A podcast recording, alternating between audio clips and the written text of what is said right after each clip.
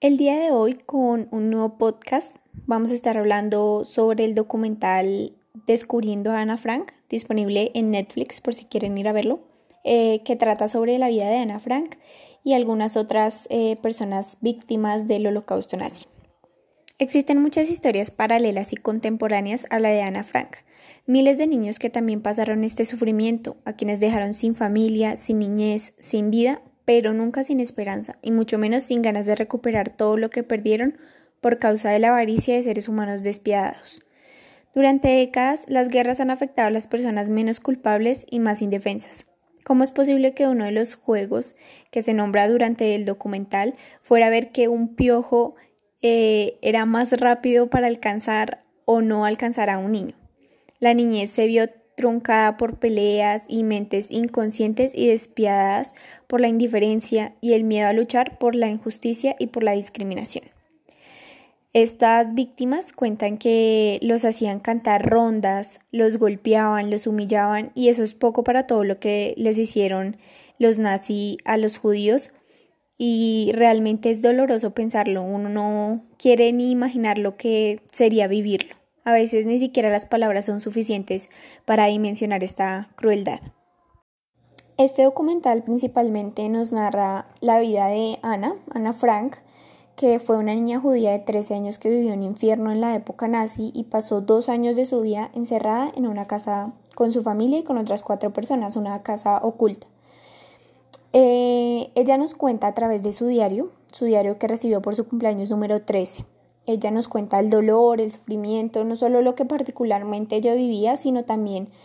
como el cuestionamiento que se hacía la situación que podían estar viviendo millones de personas. A pesar de todo eso, pues ella siempre guardó la esperanza de que la paz regresaría. Ella allí nos cuenta también cómo mata el aburrimiento diario, cómo es la convivencia con su familia y las demás personas que viven con ella en ese momento. Nos cuenta que su padre marcaba cada victoria del ejército que estaba luchando contra el ejército alemán que también se llevaban registros anuales de la altura de ella y de su hermana. Eh, se cree que ella fue detenida junto con su familia y deportada el 4 de agosto de 1944 y allí pues obviamente su rastro desapareció, como con millones de niños judíos. Primero ella y su familia fueron a un campo de tránsito y luego fueron deportados a Auschwitz, donde posteriormente Ana y su hermana fueron llevadas al campo de Bergen-Belsen, donde murieron de tifus en febrero del 1945. Y aunque no se sabe dónde están enterradas, pues se tiene el, el recuerdo y la memoria de ellas.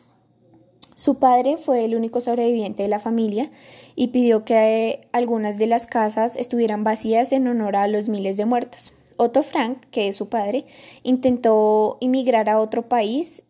pero nunca lo logró, así que pues por esto planeó el escondite para su familia durante varios meses. Y mm,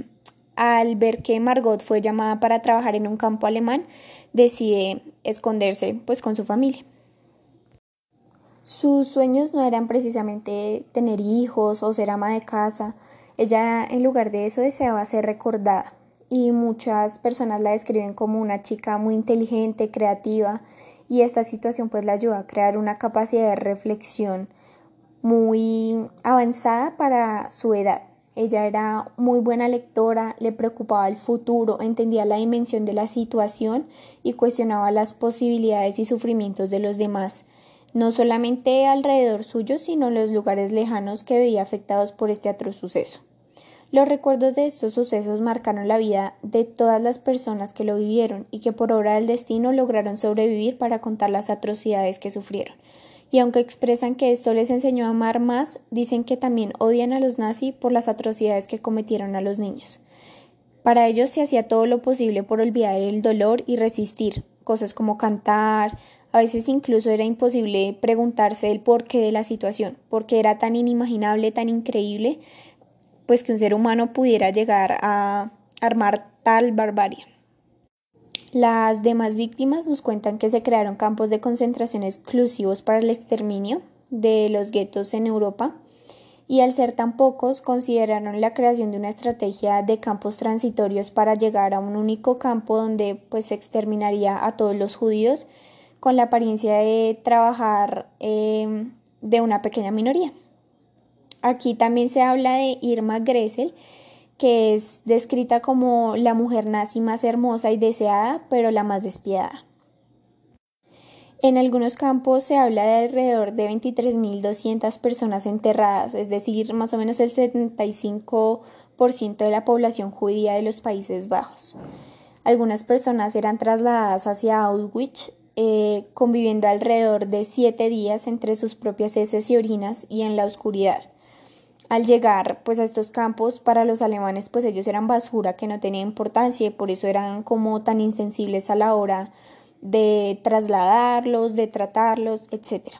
El tifus cumplía las mismas funciones que la cámara de gas, estaba acabando de manera cruel con los judíos y el único remedio de los alemanes era mandar a los mismos prisioneros a cavar fosas comunes y enterrar los cuerpos. Los británicos obligaron a los alemanes a trasladar los cuerpos por sus propios medios hacia las fosas comunes, pues en de alguna manera representación o de mm, causarles al menos sensibilidad de todo lo que pues habían hecho pasar a estas personas judías. El 20 de enero de 1942 se inició la solución final de la cuestión judía. El, el holocausto es el genocidio más documentado de la historia, pues involucró un periodo de 12 años, eh, cuatro de ellos dedicados a matar con un sistemático programa de aniquilación. Hitler buscaba mantener el poder en su gobierno y pues qué mejor manera que infringiendo terror y alegando la superioridad pues de su raza.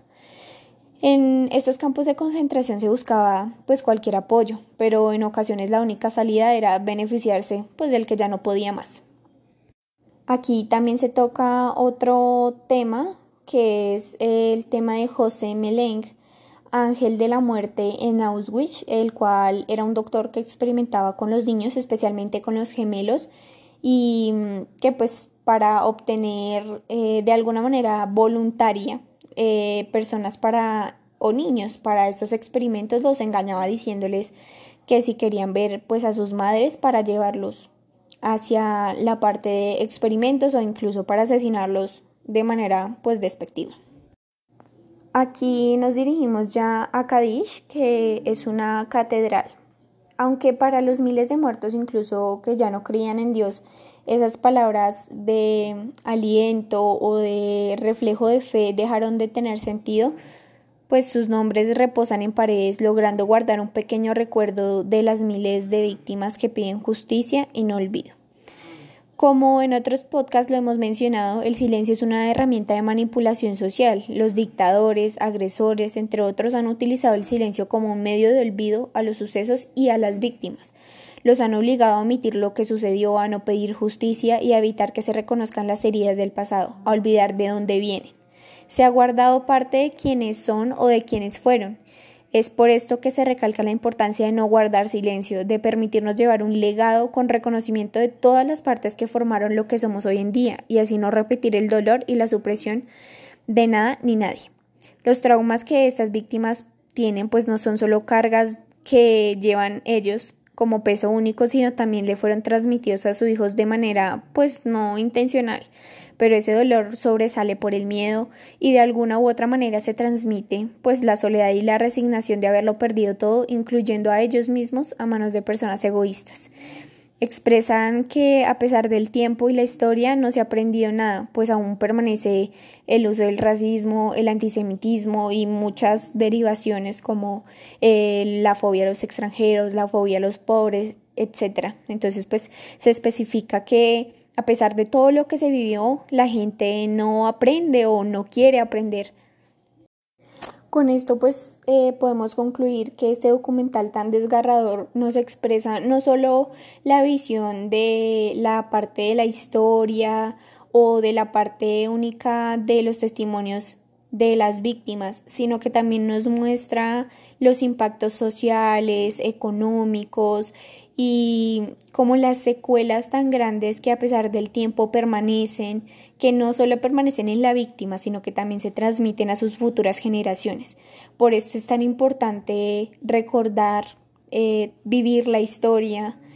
tener ambas partes, ambos, eh, ambas visiones pero aún más importante es darle el reconocimiento a las personas que, aunque no fueron protagonistas de la historia por no ser resaltadas, son protagonistas por ser los victimarios, los que más sufrieron y los que menos tendrían que haber sufrido. Es importante llevar a la memoria pues todo esto que pasó y no guardar silencio porque el, silencio es una herramienta que permite suprimir partes de la historia, suprimir personas que hicieron partícipe eh, pues de esta historia que nos ha marcado tanto y que también nos permite reconocer el futuro y los cambios que se deben generar en las sociedades para lograr vivir en paz, vivir de manera tranquila, aceptando las diferencias de los demás y reconociendo pues que aunque tenemos esas particularidades, esas particularidades son lo que nos caracterizan como sociedad y como unión de un Estado